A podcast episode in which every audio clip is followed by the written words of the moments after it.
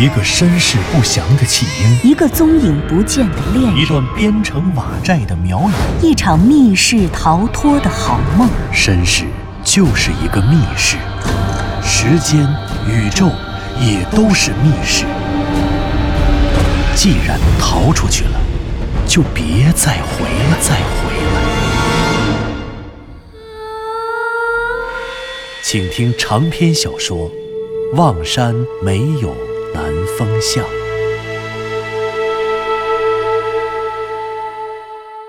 第六十四集。在雍家坟奇怪的一阵中，向南风一行三人陷入了鬼打墙的迷局。究竟逃出升天的生门藏在哪里？一时间，湘西谷主和左和子一筹莫展。当他们二人甘愿再一次验证自己确实坠入迷局，并被困在其中的时候，向南风却发现了雍家坟死者墓碑上的秘密。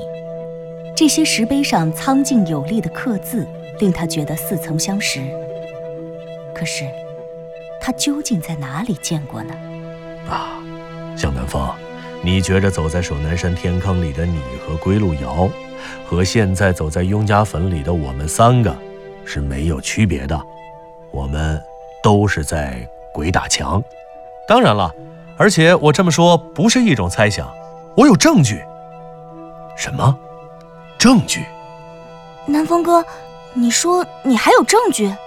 当然了，否则你们以为刚才你们走后，我留在这里干什么呢？向南风说着。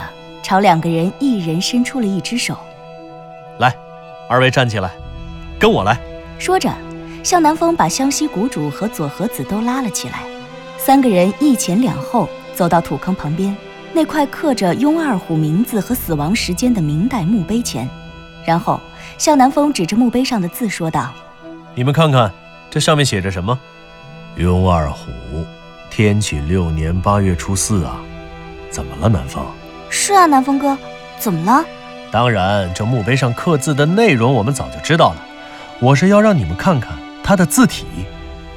字体，字体方圆兼施，以方为主，点画劲挺，比例凝聚，既七侧险峻又严谨工整。七侧中保持稳健，紧凑中又不失疏朗。这是欧体啊！我的外公很早以前曾经是驻华外交官，他非常喜欢中国的书法。自己也写书法，我小的时候他就教我练书法。这是欧体啊，楷书四大家欧阳询的欧体，真厉害。左和子，原以为你只是汉学家藤原龙之介的女儿，原来你还有一个同样精通中国传统文化的外公。失敬，失敬。哪里哪里，别这么说，我只是略懂一点点。可是我没明白，南风哥，你说这字体，它是欧体？那这又怎么样呢？是啊，南风，这又能说明什么呢？哼，欧体，这当然不能说明什么，因为我也不懂书法。但是，向南风话锋一转，随之他解开了自己的外衣，从怀里拿出一张折了好几折的整整齐齐的宣纸。这是什么？是画吗？这是什么呀？哎，我发觉你们两个人真的都不是一般人啊！一个随身带着草药。一个随身带着书法作品，左和子对向南风从怀里掏出的这份东西百思不得其解。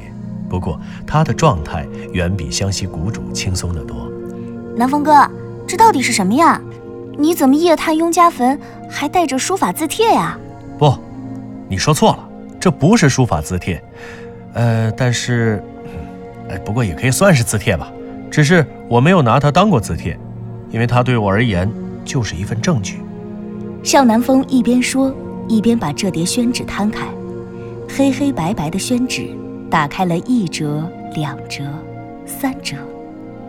哎，这是，这是一个石刻，是石刻的拓片。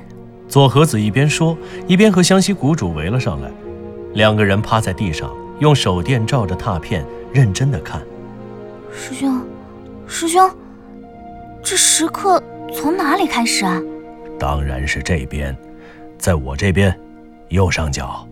哦，你读一下，读一下。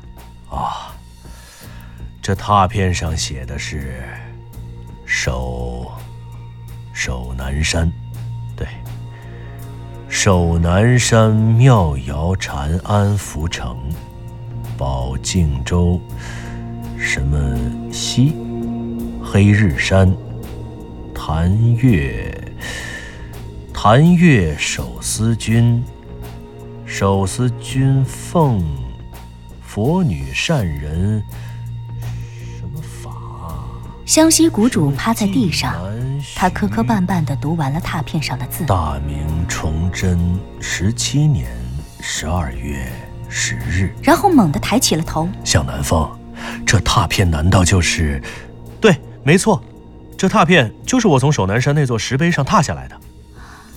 是啊，守南山妙瑶禅庵，这上面写着守南山妙瑶禅庵呢。没错，这块石碑。它不仅仅是妙瑶禅庵曾经存在，并且至少存在于大明崇祯十七年十二月十日的历史见证。同时，你们有没有注意到这碑文里提到的这句话？哪句啊？哪句啊？灵崖舍利浮屠第三集。这，这是什么意思啊？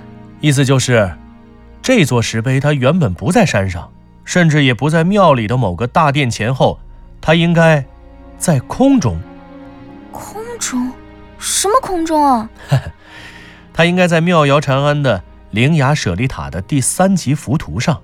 这时，许久没有答话的湘西谷主说话了：“妙瑶禅庵的灵崖舍利塔，那不就是妙瑶塔吗？”啊，什么？它来自妙瑶塔？对，妙瑶塔倒塌了。它曾经是一座非常高的高塔，所以它坍塌以后。这第三级浮屠上的石碑就侧倒在了山体上，而现在我之所以要拿出这个拓片，在这个时候给你们看，当然不是为了告诉你们这些。南风，你是说这上面的字？湘西谷主恍然大悟，他把视线从向南风的脸上又一次移回了这幅拓片上。这拓片上的字比例劲健，点画虽然瘦硬，但神采丰润饱满。湘西谷主惊呼：“这，南方，对，你说的对，这也是欧体啊。不光是欧体的问题，你看这里，还有这儿，避险就易，避远就近，还有这个月字，两个结尾落款日期的年和月字，一模一样啊，师兄。真的，确实一样。湘西谷主趴在地上，一边看雍二虎的墓碑。一边看妙瑶禅庵的拓片，这雍家坟的墓碑与妙瑶塔的石碑，出自一人之手。没错，就是他，就是他。这雍家坟中的墓碑和这守南山妙瑶塔里的石碑如出一辙，他们都出自一人的手笔。可是，他究竟是谁？如果按照之前雍家村贾姓宗族族长贾展南老先生所说的传说，那么建立妙瑶禅庵的是一个云游四方的和尚。那这妙瑶塔的石碑，是不是也是这个和尚的手笔呢？左和子啊，照你这么说，这妙瑶塔的石碑和雍家坟里的这些石碑，都出自这和尚之手。师兄，我们现在也不知道别的什么人了。还有也没什么线索，现在看也就只有这个和尚了吧。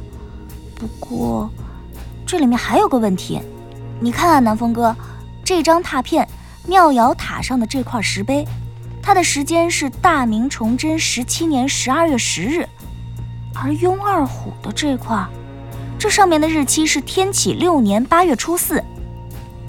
天启六年是公元一六二六年。而崇祯十七年，应该是是公元一六四四年。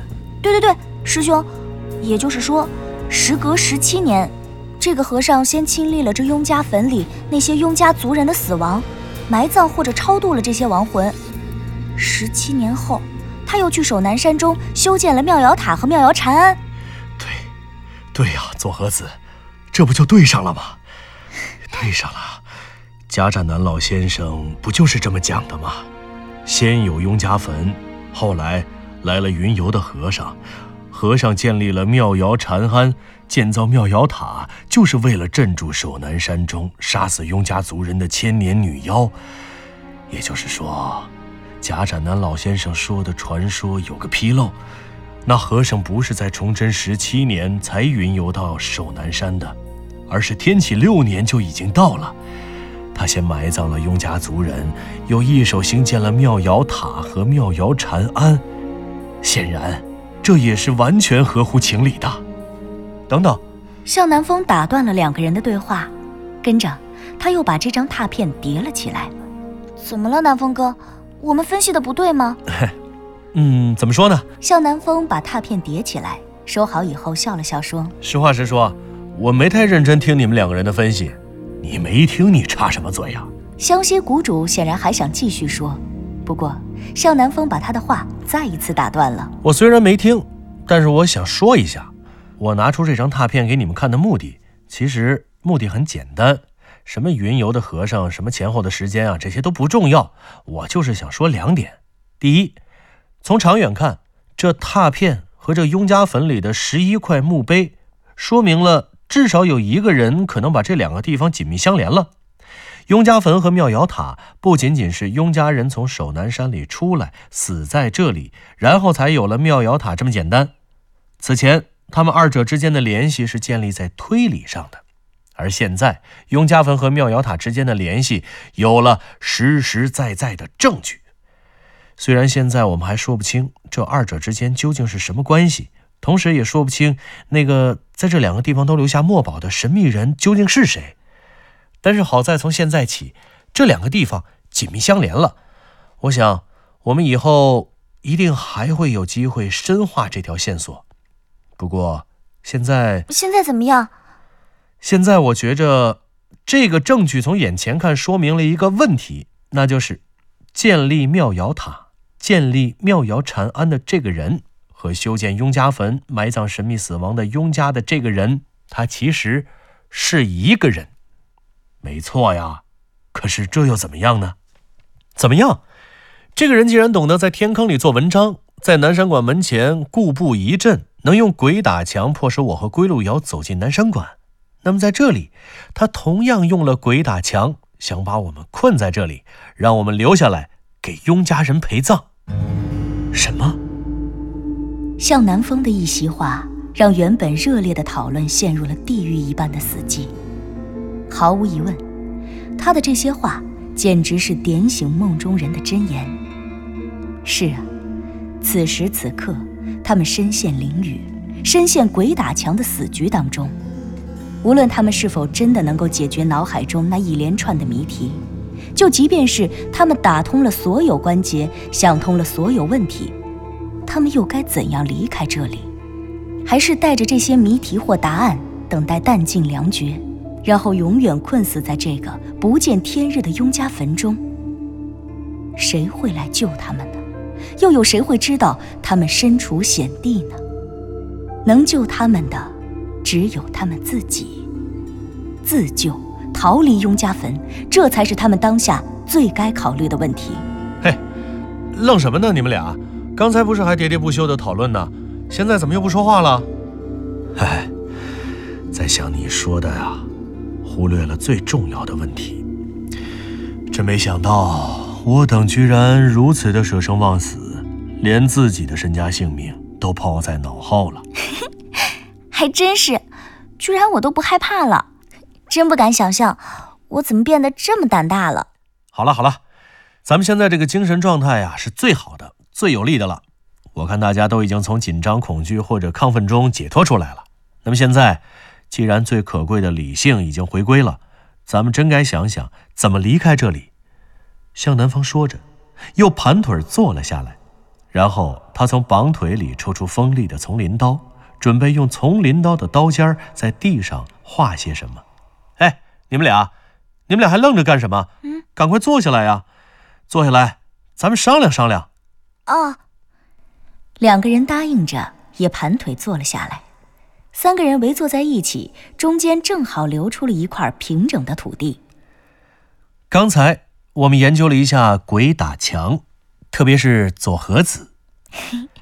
特别是左和子刚刚给我详细讲解了鬼打墙为什么会转圈圈，所以我想我们还是得回归到这个问题上来。向南风说着，在中间的土地上用刀尖画出了一个圆圈。可是，姑且就算你们说对了，咱们现在就是鬼打墙，走路就是在画圈儿。可刚刚我们是从什么地方进到这个圈里的？我还是得说。毕竟这不是一个开阔的、开放的空间。再说了，就算是我走过来的，没有摸着墙边走，那我也不能这么大的一个圈一直摸墙，那得摸到什么时候才能走出去啊？哎，不对啊，师兄，你先别管你是不是一直在落叶里面找出口，先别管这个。如果我们肯定这是一个圈儿，我们一直在绕圈，所以才绕不出去，那总应该有一条路。能够通到这个圈里，要不然我们刚才是怎么走到这个圈里面的？对了，左和子说的没错，我也是这么想的。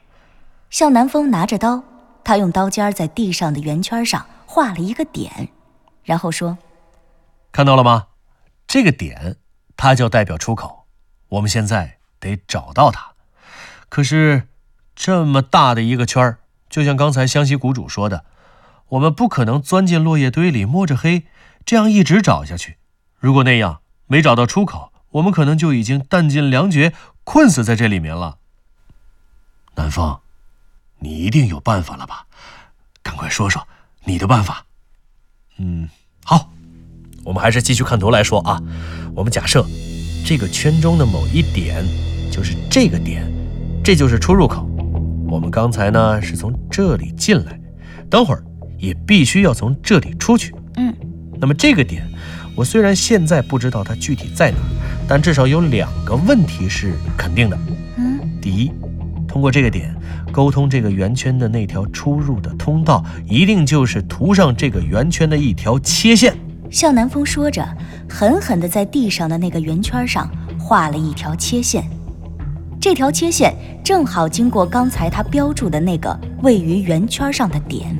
你们看。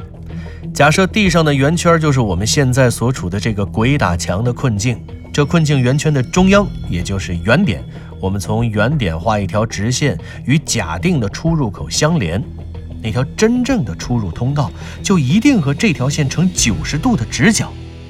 也恰恰是因为这个原因，我们刚刚通过这个通道，进入到现在这个圆圈的困境时，才会浑然不知，认为自己一直走的是一条直路。没有拐弯哦，我明白了。刀，刀给我用用。啊，给你，说说你明白什么了？湘西谷主接过了刀，非常兴奋地在地上那个圆圈上又画了两个点，其中一个点在向南风标注的出入口的左边，一个则在他的右边。画下了这两个点之后，湘西谷主说：“出入的通道。”是这个圆圈的切线。南风刚才说的是第一点可以确定的因素，而第二点就是这个出入口就在第一座和第十一座坟中间。为什么呀？你想想，左和子，我们三个人进入到这个圆圈以后，发现的第一座坟是雍二虎，对吧？嗯，就是这里。对啊，师兄，现在我就坐在雍二虎的墓碑上啊。好，那也就是说，我们走进这个圈儿，应该是在发现雍二虎的墓碑之前，对不对？对啊，那又怎么样？哎，这还不简单吗？